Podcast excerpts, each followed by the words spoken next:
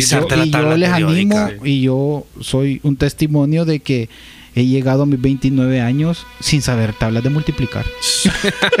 Vamos a aplaudir aquí, gracias.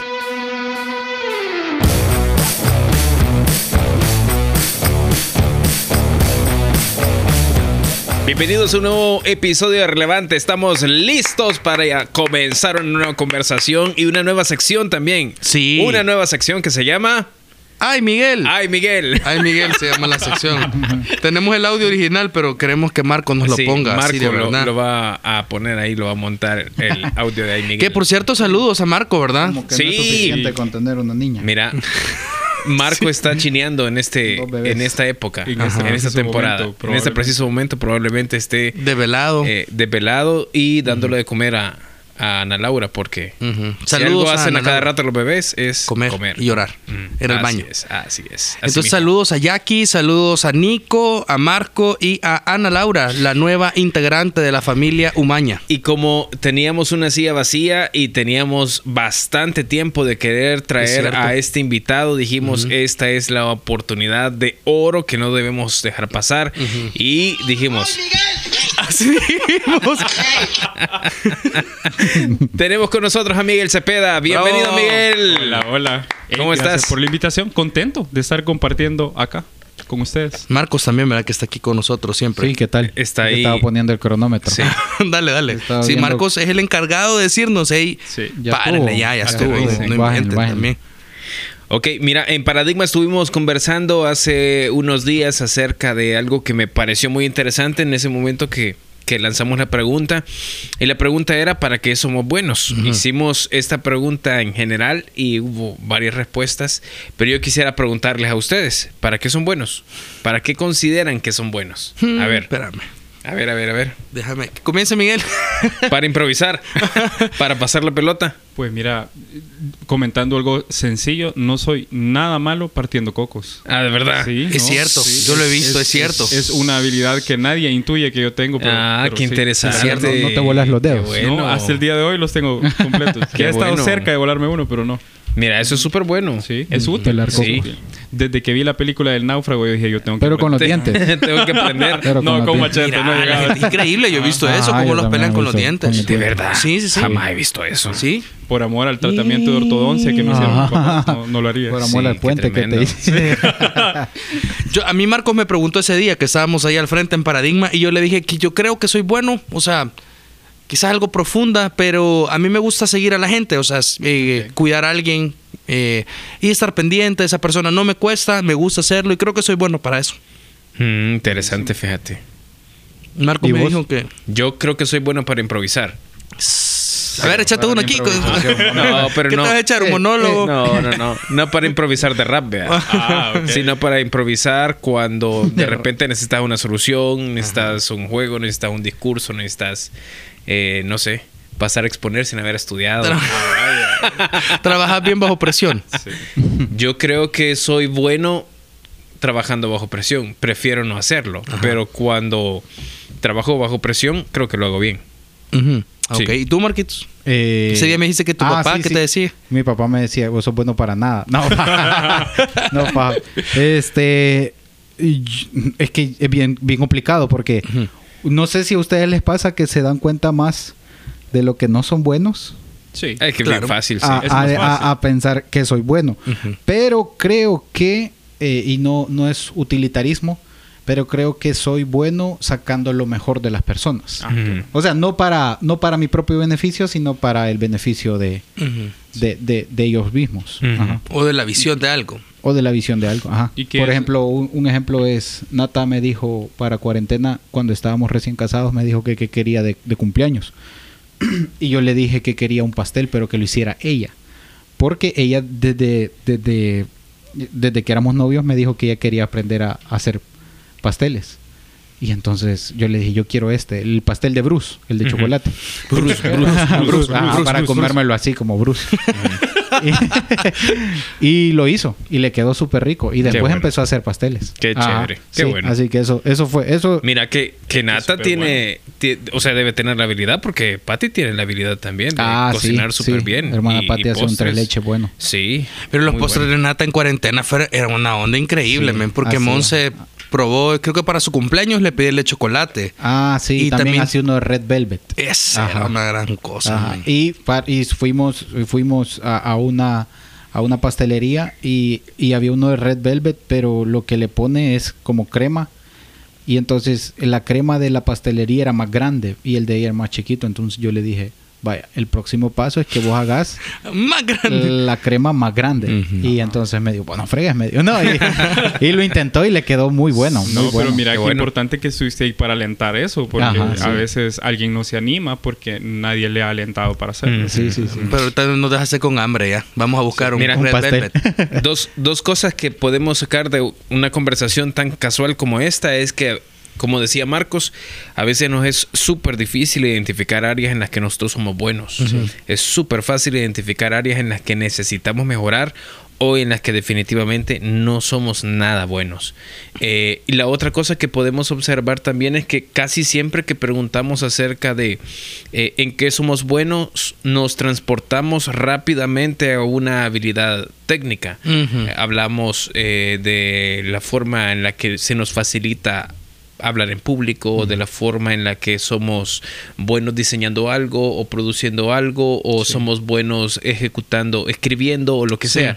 Casi nunca pensamos en algunas habilidades que son tan valiosas, sobre todo en una época como la que vivimos hoy. No, y que en, nuestro, en el estudio, o sea, en el estudio tradicional, Sí. eh, es muy raro que, que se, que se promovieran habilidades que no fueran las tradicionales. Sí. Pues, por ejemplo, yo creo que fui la última generación de mi colegio que nos dieron mecanografía. Y entonces, y ya a nos mí, dijiste tu edad. Sí.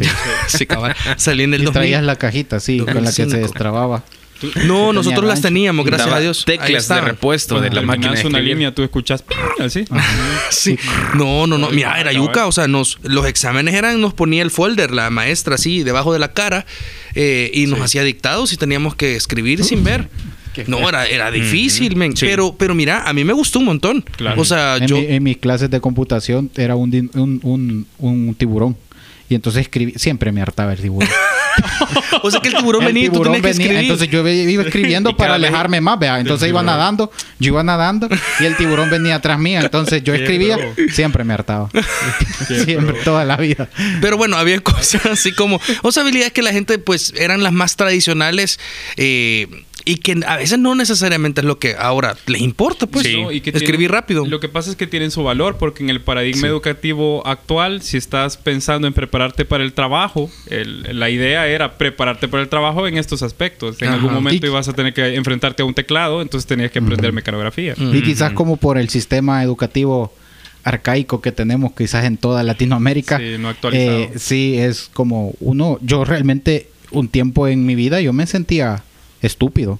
O sea, porque no era bueno, de verdad ahí. Ahí sí. me sentía Pero vos solito bueno, te lo dijiste. bueno para nada. Ajá, no me lo dijo mi papá ni mi mamá, pero yo me sentía inútil. O sea, me sentía como esto, o sea, la vida no va a ser fácil para mí porque es demasiado compleja. Mira, quizás eso es algo te- bien te- interesante. de- sos inteligente si sabes matemáticas. Ajá. Sí. O sea, a, a esa es la o sea, ¿cómo se mide la inteligencia en este país y quizás en todos los países?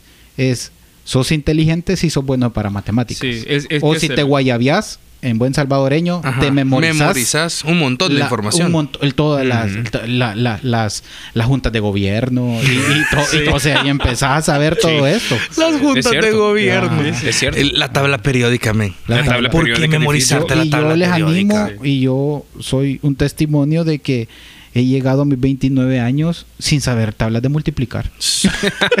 Vamos a aplaudir aquí, gracias, sistema educativo, para que le duela a la ministra de Educación. Mira, Ahorita me van a quitar el título. es, es ministro. ah, sí. no, oye, pero la ministra en tiempos de Ah, sí, Ah, ok. mesa, mesa. mesa. Ajá. Mesa. Mesa que más aplausos. No, no, esa no. Qué bárbaro, qué bárbaros. Mira, Así pero es esto, Miguel, perdón. es- No, no, tranquilo, yo le estoy pasando bien. Es, es bien difícil porque iba a decir yuca, pero es bien difícil porque lo que dice Marcos es una realidad con la que quizás muchos han crecido. O sea, sintiéndose de alguna forma estigmatizados porque quizás no cumplen con los requisitos de algunas habilidades técnicas y es complejo porque crecemos y llegamos a la adultez dándole más valor a algunas a algunos eh, a- voy a decir algunos conocimientos habilidades técnicas y descuidamos otras áreas que son muy importantes. Yo recuerdo que hace un tiempo, no sé si fue en Paradigma o fue en un en un domingo que yo mencionaba acerca de que ah, existe una estadística de la, de la que eh, se extraen algunos principios y muestran que los reclutadores en la actualidad contratan a muchas personas por sus habilidades técnicas, pero la razón por la que las personas no duran en los empleos es porque no tienen las habilidades blandas mínimas para poder desarrollar una buena carrera profesional.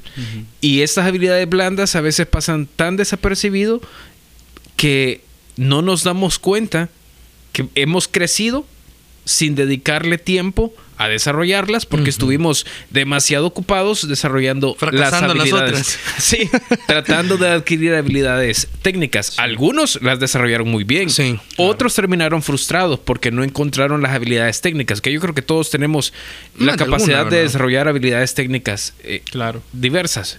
Entonces, por eso dijimos, traigamos a Miguel, platiquemos con él acerca de algunas habilidades blandas y de lo necesario que son y cómo podemos definirlas o, en- o- o entenderlas. ¿Y, y tú te desarrollaste profesionalmente en, en qué áreas, Miguel? Para que aquí nos, nuestros escuchas digan, voy a poner atención y voy a anotar. La, la mayoría de mi carrera se desarrolló en el ámbito de recursos humanos. Yo estuve en, eh, gerenciando equipos de formación y desarrollo, gerenciando áreas de recursos humanos. Y también en el 2014 fundé mi empresa de consultoría y capacitación. Y básicamente trabajar todo el abanico de gestión humana, eh, reclutamiento, selección, capacitación, desarrollo del desempeño, eh, mejora el de- del desempeño, eh, procesos de carrera, etcétera. Eh, en- Corte y confección. Ah, de todo, ¿verdad? De, de todo. Se amenizan fiestas también. Y, pero principalmente eh, me he desempeñado ayudando a equipos de trabajo a ser más unidos y productivos. Porque el problema es que las personas terminan, convergen en lugares de trabajo, pero no se les facilita trabajar juntas. Sí. No se les facilita con mucha frecuencia porque carecen de las habilidades blandas. Mm. También hay aspectos técnicos de base que, que están ausentes en las organizaciones, pero usualmente tiene que ver con el individuo no teniendo la capacidad de navegar por relaciones en relaciones complejas en el entorno laboral. ¿Sabes que estaba, estaba leyendo de, de- de esto, de habilidades blandas? Y no sé, un estudio ahí en internet, ojalá que sea cierto, pero de- decía que como el sesenta y tanto por ciento de, de managers, de gerentes, no, no se sienten con capacidad de comunicarse efectivamente con sus, con sus colaboradores. Es terrible. Y lo que pasa, y, y precisamente eso es lo que ocurre, las habilidades técnicas te llevan hasta cierto lugar en tu desempeño laboral, pero cuando tenés que asumir la responsabilidad de conducir a otros, te das cuenta rápidamente que las habilidades técnicas te son insuficientes. Las habilidades blandas son también conocidas como habilidades transversales, lo que Ajá. quiere decir es que las aplicas en diferentes ámbitos. Entonces, de alguna manera, permean todo lo que tú haces en el trabajo. Cuando tú te has limitado nada más a ser robusto en habilidades técnicas, entonces tú tenés un enfoque tan alto en la tarea que podría ser que tengas un buen desempeño completando una tarea, una actividad.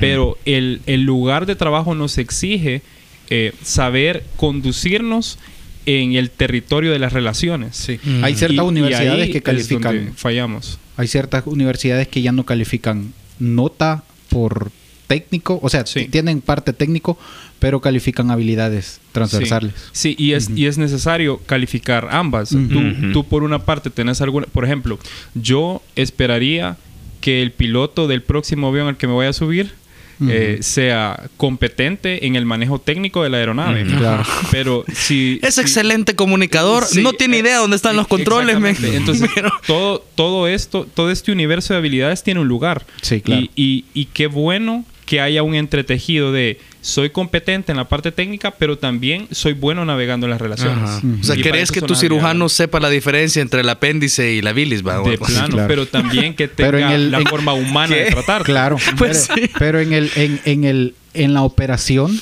Imagínate, este doctor está operando y se desespera y le empieza a gritar a medio mundo. Sí. Y por esa situación hace que, Sí. que te, te mata. O sea, Sí. Bueno, mi papá me contaba de, de cuando él era mm, R, R2, creo que era en, en su residencia, había un grupo de doctores que competían a la hora de, de- de las cesáreas. O sea, competían con tiempos para ver quién lo hacía más rápido y hubo uno que mató un bebé. Qué tremendo. Ajá. Sí, qué- porque porque qué otra feo. vez, o sea, eran, eran como, brother, quizás vos tenés mucha técnica, pero hay áreas de tu vida que no has desarrollado, ética. Mira, hay eh, que- Y qué poca inteligencia Sí, situacional de también. plano. Darse cuenta Sí. que ante esa situación, cuando tú ponderas que es más importante, no es la eficiencia. Es, es- es eso, es no saber entender que en ese momento en particular, de la manera en la que las cosas están arregladas, tu prioridad no es ser más eficiente, no es ganar la competencia con estos fulanos, es el cuidado del paciente porque para eso te estás comprometiendo. ¿sabes? Y que, y que ni siquiera eficiencia en ese caso es hacerlo más rápido. O sea, es hacerlo bien. Bien, Sí. O sea, es, es tremendo. Pero fíjate que yo quería hacer una pregunta. Eh, este término de habilidades blandas se está volviendo más popular. Sí. Pero no necesariamente tenemos eh, quizás el concepto correcto o, o- o la definición adecuada en nuestra mente. ¿Cómo podríamos entender este término? Y Principalmente las habilidades blandas son aquellas que nos ayudan a navegar en las relaciones implicadas en las diferentes actividades del- de, de la vida humana. Ok, ¿verdad? ok. Entonces, cuando, cuando estamos hablando de habilidades blandas, creo que algo que nos puede acercar a pensar en ellas es, estas me ayudan a relacionarme mejor con los demás y resuelvo problemas a través de ellas, ¿verdad? Ok. No todas son, no todas son de este tipo, porque yo puedo pensar en, en una habilidad blanda como el, el, el time management, ¿verdad? El manejo del tiempo. Tiene aspectos blandos y tiene aspectos técnicos. Entonces es, un, es un híbrido. Pero cuando pienso en, en mi empatía, por ejemplo, es, es cómo navego en las emociones del otro y las propias. ¿Qué, qué nivel de comprensión tengo de ellas? Sí. O en comunicación asertiva, eh, cómo doy a entender mi mensaje de manera que es claro, de manera que la otra persona me entiende, pero al mismo tiempo he cuidado de la integridad de la persona para no, para no bloquearla. Mira, y qué difícil es eso, porque solo en dos que has mencionado, empatía y... ¿Cuál es el último que dice? Comunicación asertiva. Comunicación asertiva. O sea, ¿cuántos de nosotros no hemos navegado en algún momento en lugares en donde a la persona que nos está diciendo algo, Sí. de plano se nota que no le importamos, Sí. men. Sí, sí. Yo un saludo a mi amada alma mater, la Universidad del Salvador, ¿verdad? Saludos a Atenea, Minerva, a la Minerva. Minerva, ajá, cabal. A la Nirvana le decían la gente allá. Eh, pero a la Minerva, eh, o sea, ¿cuántas veces yo recuerdo haber estado en la administración académica y sentir yo a esta persona que Sí. está atendiéndome no le puedo importar menos? No le importa mi vida, no le importa mi tiempo, no le importa mi deseo de aprender, de ser parte de esta alma mater. O sea, es- Mira, pero son groseros. Es- Pero número dos es, ¿cuántas veces hemos estado en lugares en donde la persona que nos está diciendo algo es como, mira, yo ya te dije y si me entendiste, yo lo quiero que cumplas? Mira, eso justo es lo que iba a comentar porque hace unos días platicaba con unos amigos y ellos me contaron una experiencia terrible que, que experimentaron. Eh, ellos pasaron por la pérdida de, de un bebé y dice que tenían mucho temor, o sea, empezaron a ver algunos síntomas de alarma. Fueron al médico, donde el mejor médico que pudieron encontrar en ese momento. Eh, y dice que el médico llegó, hizo una ultras- ultrasonografía y le dijo, sí, está muerto. ¿Así? Sí. No. Y dice, "Ah, nosotros lo sospechábamos, lo temíamos, y pero escuchar la frialdad con lo que lo dijo, Sí. la forma en que se expresó, la, la- la forma en la que gesticuló, para no- a nosotros nos rompió el corazón, me dice. Y, y nosotros fuimos donde él porque se suponía que era una persona eminente en el área. Entonces uno puede decir, qué terrible es poder desarrollar súper bien las habilidades técnicas y descuidar por completo las habilidades sí. blandas, porque eh, esto puede, esto va a provocar que ellos digan, no, nunca más con este doctor. me". Muy bueno puede ser, pero jamás. Y, y aquí quizá un, un par de claves. una de las dificultades con las habilidades blandas es que lo metemos en el mismo huacal a veces que los valores. Entonces, cuando una persona exhibe un comportamiento como este, doctor... En el mismo recipiente. En el mismo... Que aquí nos escuchan en muchos el lugares. mismo cumbo. Se dice cuchumbo. Cuchumbo, cuchumbo. ¿Para qué? Ajá. En el mismo recipiente topper. Dice, dícese de- Y para los que están en Oriente, la misma paila. A la misma... Ah, vale, entendido. Para que entiendan. Cuando, cuando ponemos todo en la misma paila, el problema es que no sabemos distinguir si esta persona actuó de esa manera porque de plano le hace falta fortalecer sus habilidades o, o si de verdad su sistema de valores está un poco Sí. retorcido. Entonces, es Que- importante que es irónico, irónico Sí. que alguien que se supone que ha juramentado preservar la vida Sí. responda de esa forma al observar que, Eh, que alguien es ha muerto. irónico, pero no es poco usual. Y No. ese es precisamente el Pero problema. vaya, tú, tú ahorita estás planteando un escenario. O sea, Sí. hay una persona que es mala. O sea, tiene un sistema de valores malos. O sea, tiene, quizás no tiene una relación con Dios. Y si la tiene, no la tiene desarrollada, no tiene el carácter de Cristo.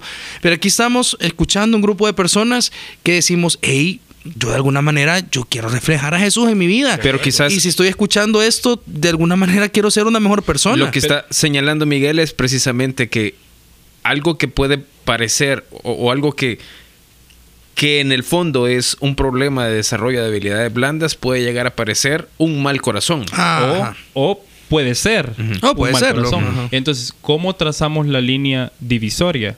La diferencia está en que una habilidad se puede desarrollar y se desarrolla con la práctica. Sí. Entonces, si esta persona recibe retroalimentación y dice de plano, yo, yo me equivoqué en esto, y en el futuro, cuando yo vea un escenario como este, lo que voy a hacer es quedarme callado unos cuantos segundos y pensar cómo se va a sentir la persona con la noticia que estoy a punto de darles. Entonces yo tengo la oportunidad de en ese momento llevar a cabo un ensayo de mi empatía, llevar a cabo un ensayo de mi co- comunicación asertiva, solo retomando el, este el ejemplo de Carlos. lo que estoy haciendo es ejercitando esa habilidad. En la medida en la que yo continúe ejercitándola, yo me vuelvo más competente en comunicarme de forma asertiva, en demostrar empatía a la otra persona. Pero si a la hora de que yo recibo esta retroalimentación, lo que yo hago es descartarla completamente porque me parece que no está alineada con mi, mi forma de pensar, entonces ya estamos hablando no necesariamente de un problema de habilidades, De estamos carácter. hablando de un problema de actitud. Y ese problema de actitud ya está de alguna manera enraizado en el sistema de valores que tiene la persona. Mira, pero ahorita ya nos dice un- una gran herramienta. O sea, si aquí alguien nos está escuchando y nos dice, hey, yo he tenido problemas por eso, me dicen que soy muy duro a la hora de decir cosas. Y yo, pues así soy, yo, yo quiero decir la verdad siempre. Un buen ejercicio que nos acabas de decir es, si alguien ya he ofendido a alguien, he lastimado a alguien, me paro, pienso lo que voy a, lo que quiero decir, eh, Claro. cuál es mi objetivo en la comunicación, pero me tomo el tiempo para pensar cómo esto que voy a decir puede afectar a la persona que lo va a escuchar. Claro, claro. Hay una habilidad que se llama autoactualización. Y es Ok, ¿qué qué es eso? hago con la información nueva que me llega. Si yo lo, lo que hago con la nueva información que recibo es mantener mi postura eh, rígida, sin, sin implementar ningún cambio, entonces yo tengo baja capacidad de autoactualización. Pero si a mí me están diciendo, mira, tenés que cambiar tu tono en esto, o mira, esto que hiciste está mal por esto y esto y esto. Y yo me abro a, a ese aprendizaje y digo, de plano, necesito mejorar y crezco en mis habilidades de plano. Entonces, yo estoy, estoy desarrollándome. Pero si me cierro, entonces el, el problema es que ya raya con una limitante actitudinal. Y entonces eso ya no tiene que ver con habilidades blandas. La razón por la que estoy haciendo esta línea divisoria es porque el peligro es que nos vayamos al trabajo y decir algo como, ah, sí, es que a mi jefe le hace falta trabajar un poquito más en equipo o a mí me hace falta ser más asertivo. Pero a veces también hay pensamientos de base que yo tengo que modificar para tener la disposición a crecer en mis habilidades blandas. Ok, ¿y cómo crecemos en las Ajá, habilidades blandas? Ajá. practicando, practicando. Por Si- ejemplo. Si, tú tienes algunas áreas en particular donde se te ha señalado la necesidad de crecer, entonces tenés que practicar en ellas. Por ¿Y- ejemplo, ¿Y, cuáles dirías vos que son las áreas eh, más comunes de habilidades blandas para desarrollar? Yo diría que una de las áreas más comunes en las que la gente tiene debilidad es en el autoconocimiento. El problema es que el autoconocimiento es la base de las demás habilidades que van a, ¿A qué te referís con autoconocimiento? Es la manera en la que tú entendés cómo reaccionarías ante diferentes situaciones. Ah, ok. En base a lo que has visto en el pasado, en base a lo que estás viviendo en el presente y en base a los escenarios que tú crees probable que se desarrollen eh, para ti en el futuro. Ujú. Entonces, el, el problema es que la gente tiende a no reflexionar mucho sobre cómo ha reaccionado en el pasado a las cosas y, y no tiende a detenerse para pensar en los escenarios futuros que se han de desenvolver. O sea que es muy bueno hacer una pausa en la vida y decir, Sí. "Ey, yo cómo, cómo reacciono ante tal cosa. Y tiene que ser una pausa bien, bien balanceada, porque e- este es el tema. Nu- nuestra mente es la única mente donde podemos navegar de forma segura. Sí. La mente de otra persona no, no nos incumbe Sí. realmente.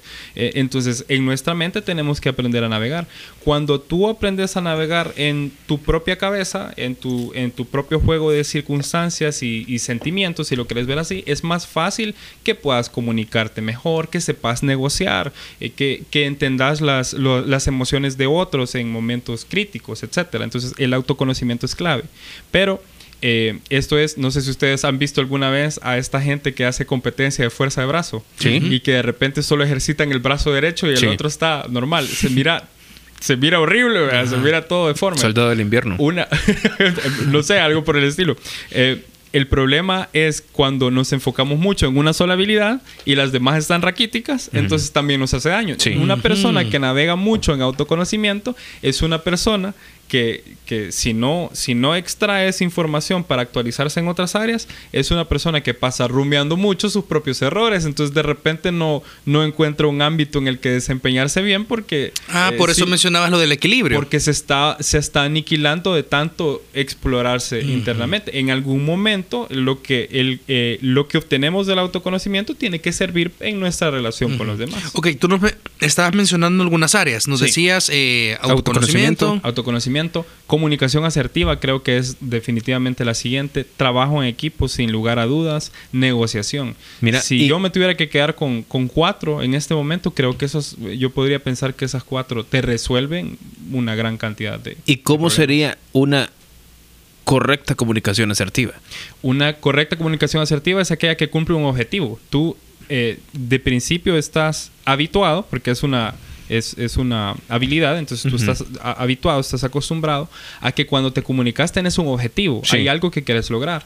Entonces logras ese objetivo, pero mantenés la relación. Con cierta frecuencia Ay, qué bonito. queremos lograr un objetivo a costa de la relación. Sí. Pero, O sea, ser pero eso, eh, es- yo, yo estaba pensando, ¿eso es influencia?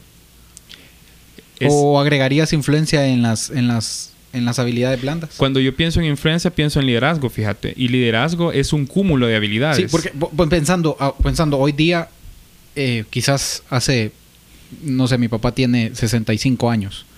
Y mi papá es, si le dicen que tiene que hacer eso, lo va a hacer. Claro. O sea, mi papá no andaba con... con ah, no lo tenías que convencer. Ajá, o sea, ajá. no es como, ah, hoy es mi día de trabajo, hoy es mi día de descanso, no lo voy a hacer. O sea, Claro. si, mi, si el jefe le llamaba el sábado a las 6 de la tarde y le decía, mira, el cañal está agarrando fuego, Ah, por mi supuesto. papá no decía, ay, mañana lo veo. O sea, mi, mi papá se movía. Sí. Pero hoy día es bien complicado encontrar gente así. Esa es, esa es la clave y por eso es que las habilidades son transversales. Porque, por ejemplo, tu papá posiblemente preferiría un mensaje directo a ¿y cómo está? Ajá, Al, sí. al- al Mm, small claro. talk, ajá, omitir intro. Entender, Sí, sí, porque- entender que él es una persona de ese tipo es un elemento más que yo tengo que, que tengo que considerar en mi comunicación asertiva hacia Mm. él. Sí, a lo que voy es que ahora la generación es como muy... eh, necesito que me que ganar ganar el respeto de mi jefe de alguna u otra manera para para que yo pueda seguirlo. O sea, antes era Pero entonces al revés, el jefe, jefe. se tiene que gan- ganar el respeto exactamente, o sea, a- antes quizás era al revés, es mira, te presento a tu jefe y, Y punto. Y por eso lo tenés que respetar. Dale, vamos, o Y sea, y está bien, o sea, voy a hacer lo que él me diga porque es mi jefe. Ahora, ahora yo veo un montón de, sí es mi jefe, pero es que hay algo que, o sea, cómo Sí. gan- o sea, por eso te preguntaba si influencia o liderazgo es parte de las habilidades blandas que podrías agregar? Cuando tú, cuando tú ves liderazgo, en realidad no es una habilidad en sí misma, sino es un es una unión de múltiples habilidades. Sí, por eso influencia. ¿verdad? Por eso yo agregué Ujú. nada más Pero- influencia, porque liderazgo pero influencia- es una bien, es una palabra bien grande y que quizás solo podemos hablar de liderazgo. Y yo le he dicho a Miguel que yo quisiera invitarlo para un nuevo segmento de Ay Miguel, donde hablemos de cómo trabajar en equipo, porque yo he escuchado varios buenos amigos que me han dicho, mira, yo ahora la vida me ha llevado a estar eh, como jefe o gerente o a cargo de personas y, no sé Y cómo que hacerlo. trabajar en sí. equipo realmente es como, ay, vamos a ir todos juntos y vamos a estar en una mesa Sí. y nos vamos a pasar los apuntes Y- y, en la tarde vamos a ir al cine y yo te traigo chocobananos. O sea, Chocobananos. ajá, o sea, eso Se- es lo menos que es. Se convierte en algo absurdo. Pero regresando al punto de la influencia, yo creo que una persona que tiene un buen nivel de desarrollo en sus habilidades blandas es una persona de influencia. Eh. Es el resultado. Es el resultado, es un producto. Mm. Yo lo veo de la siguiente manera. Eh, en muchas organizaciones, una de las grandes dificultades es que tenés a personas con mucha responsabilidad o con mucha autoridad más bien, pero con poca responsabilidad. O tenés a personas con mucha autoridad y poca competencia. Entonces pones a un jefe que posiblemente esté ahí por razones distintas a que El sí cuello. es competente. Entonces, va- vamos a decirlo así. El sobrino. Entonces, de repente hay un conflicto con una persona que se quiere comer el mundo, que está empezando su carrera, que sabe que hay áreas en las que necesita crecer, pero que encuentra un techo de vidrio por una persona que no le muestra apoyo, que tampoco es competente, que eh, no me ayuda, pero tampoco se aparta. Entonces ahí, ahí se convierte en un territorio difícil de navegar. ¿Y cómo navegas en ese territorio? Con las habilidades blandas. Ahí las habilidades técnicas tienen muy poco que hacer por ti. Mira, yo me llevo de ideas relevantes de lo que tú has dicho hoy. Es que importante es que nosotros nos rodeemos de personas que les demos el permiso de que nos digan. sí. Porque cuando tú te volvés, o sea, una persona que no admite consejo, no admite comentarios, ¿cómo vas a saber? O Sí. sea, es necesario que nos digan, eh, mira, fíjate que el otro día tú dijiste eso y sonó pesado. Pero yo no quería sonar pesado. Sí, pero Sí. por esto y por esto y por eso. Ah, ok, gracias, ¿verdad? Sí. O, o mira, o la forma en cómo tú organizas, organizaste tal cosa, tal reunión, pareció desordenada por esto, por esto, lo otro. O sea, depende mucho de mi deseo de crecer. Sí, y hay que y hay que buscar estos espacios de retroalimentación, hay que invertir en esos espacios de retroalimentación y hay que mostrar gratitud a quien tiene la, la- el detalle de darte esa retroalimentación, ¿verdad? O sea, si, si La tú te retro- acercas- yo, yo tenía un maestro que me decía que la no decía en la clase que la retroalimentación es un regalo. Sí. Porque no muchos dicen, Ah, hey, en sí. esto tenés que Mm, crecer. qué no muchos. Entonces, decía- Interesante. le decía, tomalo como un, nos decía, tómenlo como un regalo. Claro, claro. Y parte de ser asertivo es ir y pedir esta retroalimentación, de plano. A veces hay gente que, que no sabe que tiene el permiso de decírtelo. Entonces tú tenés Sí. que ir y decir, mira, me gustaría que me dijeras en qué puedo crecer. Y no sé, comprarle una galleta o algo de- en agradecimiento. Mostrar gratitud, mostrar que hay apertura eh, para aprender. Y, y quizá esa es la clave. Nuestro, re- regresando a lo que decíamos al principio, el paradigma educativo actual hace que aprender sea una secuencia de memorizar cosas Mm. para luego tener una evaluación, en lugar de un estilo de vida. Entonces, cuando nosotros tenemos el, este deseo de aprender como estilo de vida, estamos más abiertos a lo que los otros nos puedan decir para que hacer. Miren, yo quizás para ir cerrando, yo pienso en Hechos capítulo 11, eh, que está ocurriendo algo bien interesante en la historia de la iglesia. Eh, por motivo de la persecución de Esteban, los, los primeros creyentes empiezan a salir, a huir de Jerusalén. Entonces, mientras van huyendo, van compartiendo el Evangelio. Pero de una manera bien cómoda, lo están haciendo solo con judíos. O sea, quizás se sentían más seguros, quizás era como, bueno, vamos a compartir con la gente de nuestra misma raza, pero están en otros, en otros lugares. Ah, pues hay unos judíos que en el capítulo 11 de Hechos llegan a Antioquía. Y cuando llegan ahí, eh, dentro de ellos habían unos que eran griegos. Ujú. Y ellos comienzan a compartirle a otros griegos. Entonces, eh, bueno, ellos comienzan a compartirle a esta gente que eran de Chipre y Sirene, perdón, y comienzan a compartir a unos no judíos y se comienzan a convertir. Entonces comienza un proceso donde un montón de gente no judía comienza a convertirse a Jesús. Entonces dice que los de la iglesia de Jerusalén, versículo 22, al conocer esta noticia, mandaron a Bernabé a Antioquía. Al llegar Bernabé, vio cómo Dios los había bendecido y se alegró mucho y les aconsejó a todos a que con corazón firme siguieran fieles al Señor. Y eso es eh, bien interesante porque vemos el carácter de él, ¿verdad? Sí. Y la capacidad que él Bernabé tenía. es muy interesante. Bernabé es un tipo increíble. De hecho, su nombre significa hijo de consolación. Entonces, eh, él fue uno, este creyente que llegó un día y dijo, miren, yo vendí todo lo que tenía y lo pongo a los pies de los apóstoles para el reino, ¿verdad? La cosa es que mandan a Bernabé a ver qué está pasando en Antioquía con estos no judíos que se están convirtiendo. Pero lo interesante es que el versículo 24, después de que dice que él al llegar vio la gracia de Dios, el versículo 24 dice, porque Bernabé era un hombre bueno, lleno del Espíritu Santo y fe, y así mucha gente se unió al Señor. O sea, había un juego de habilidades de Bernabé que, que tenía capacidades. Bernabé era empático. Pero, ajá, pero había una parte donde dice, pero él era. O sea, no es lo que Bernabé hacía Sí. tan importante como lo que Bernabé era. Entonces yo creo que aquí hay un montón de cosas que nosotros debemos de hacer introspección en nuestra vida. O sea, qué chivo que puedas Excel, men. Yo quisiera poder usar mejor el Excel. Y hay un montón de habilidades. Como ya- Juan. Ajá, Como. Juan Acevedo. Como Juan Acevedo, saludos. Un montón de habilidades que deberíamos de poder aprender y, y innovar. Pero hay un montón de cosas adentro de lo que somos, de lo que somos cuando nadie nos ve, como dijo el hermano Alejandro Sanz, eh, que deberíamos de desarrollar porque al final en la vida son bien importantes. O sea, eh, que Bernabé era un hombre bueno. Eh, habla de su carácter, que es lleno del Espíritu Santo, hablaba de la capacidad que tenía de ser controlado por Dios y no por su carne, eh, y de fe, era un hombre que le creía a Dios, entonces creo que es importante trabajar dentro tanto como trabajamos fuera.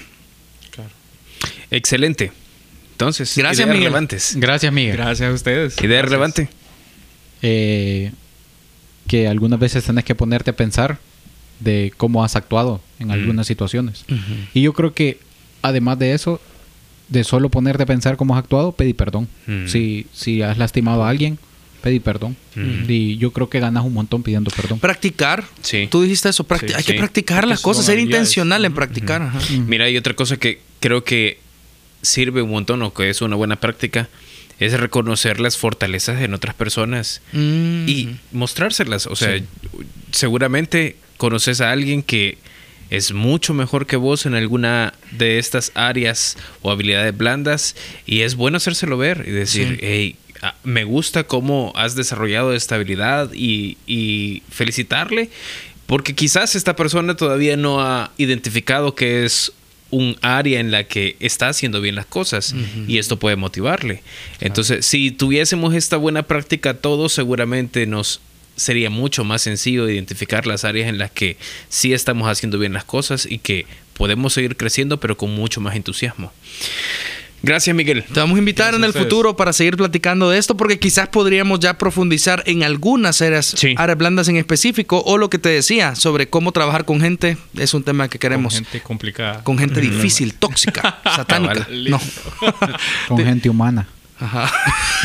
Como te dije la Marcos una vez me dijo, mira, ¿con qué quieres que te ayude? ¿Me llevo gente o las personas? Me dijo. me dejó ahí. que estaba dispuesto. Nos vemos. Salud.